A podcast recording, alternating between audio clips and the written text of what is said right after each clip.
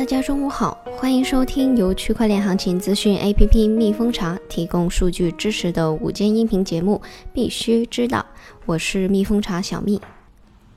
首先，我们来看一下二十四小时行情早报，BTC 价格七千四百五十六点四八美元，二十四小时跌百分之零点五，交易量为一百二十二点三九亿美元。ETH 价格一百六十一点三三美元，二十四小时跌百分之零点六四，交易量为六十五点一八亿美元。XRP 价格零点二七七五美元，二十四小时涨百分之一点一九，交易量为十四点四九亿美元。下面我们来看一下今天的一些主要的内容。Bakkt 将于十二月启动比特币期权合约。Telegram 区块链项目的投资者同意将 TON 的启动推迟到明年的四月。媒体称，公安网监部门现场核验第二批区块链服务备案名单，严查发币项目。下面是今天快讯的详细内容。首先，我们来看一下行业动态。根据 AMB Crypto 的消息呢，在 Bakkt 记录了最高的比特币月度期货交易量的第二天，这个平台就宣布他们将会进一步的推出比特币的期权合约，这将基于其比特币月度期权合约。比特币期权合约将于二零幺九年的十二月九日上线。此外，此次的发行还意味着 Bakkt 将成为第一个针对比特币期货推出受监管的比特币期权合约的平台。第二则消息，Galaxy Digital 将于十一月推出两支新的比特币基金。Galaxy 将会向合格的投资者提供低费用、机构管理的比特币敞口。并将对这两种基金进行种子投资。Galaxy 比特币基金的最低投资额为两万五千美元，并可以选择每季度赎回。另外一支基金呢，叫做 Galaxy 机构比特币基金，它呢将会允许每周提款，并且最低的投资额将会高于两万五千美元。这两支基金呢都将提供比特币存储、税务文件，还有客户。客户的服务支持方面的专业监督。第二条快讯：Telegram 区块链项目的投资者同意将 TON 的启动推迟到明年的四月。美国 SEC 对 Telegram 旗下的 TON ICO 的两家离岸实体提起了紧急行动，并获得临时限制令。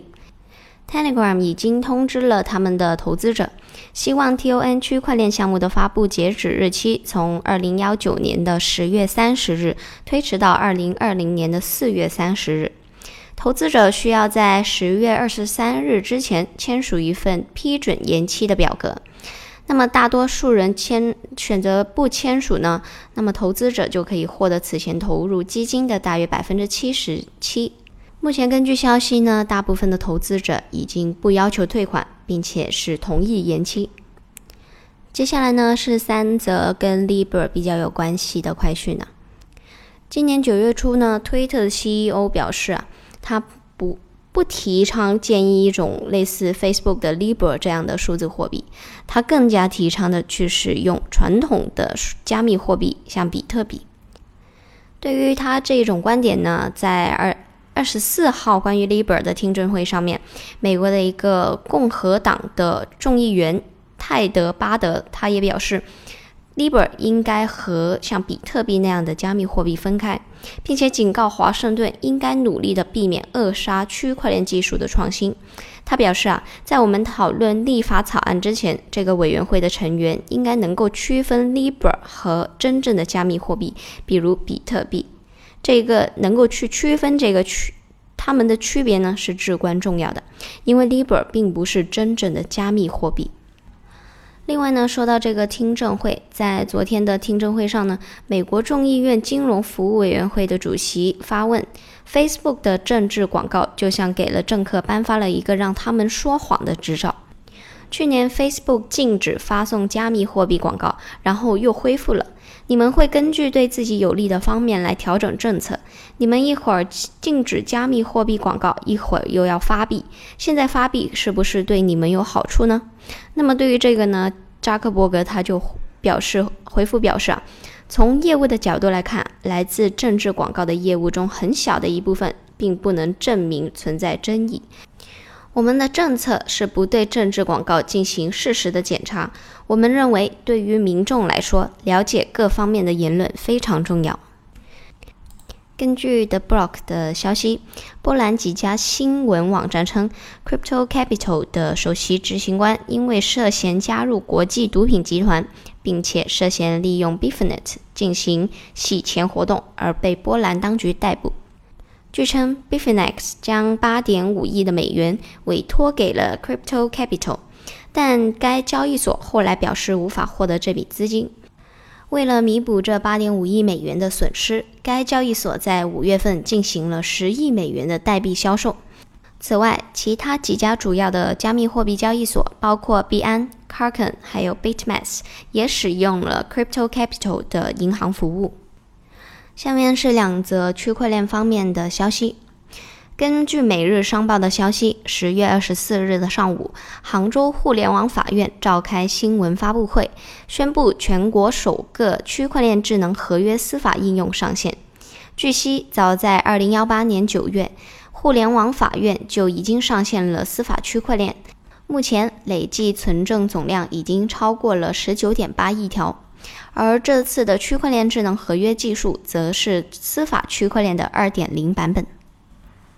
在第十届中国金融采购高峰论坛上，京东企业业务针对银行、证券、保险行业的数字化转型，以采购管理为中枢，推出了从前端用户服务到中后端运营管理的一整套金融行业数字化解决方案。该方案整合了京东智能采购、AI、区块链、大数据等创新技术的应用，可针对金融行业的采购管理的数字化、财务管理的合规化以及用户服务升级，提供一站式智能化的服务，为金融行业数字化发展提供了新的路径。最后，我们来看一下其他方面的消息。中央网信办发布了第二批境内区块链服务备案名单。有记者从多家参与第二批备案的企业获悉，对于申请备案的企业，地方公安网监系统会提前发放一张检查验收表，网监部门会派人现场核验相关区块链项目，重点检查区块链服务所涉企业的基础建设、管理节点、监督节点等的六大内容。根据了解，相比于相对于第一批名单。第二批名单企业通过备案的审核更加的严格，尤其是在涉及有无发币这一个问题上。此外，区块链服务安全问题也是网监部门关注的重点。有知情人士透露，此次的备案审查颇为严格。据其所所知，从行业来看，申请第二批备案的区块链项目远不止三百多个，至少有一半没有通过。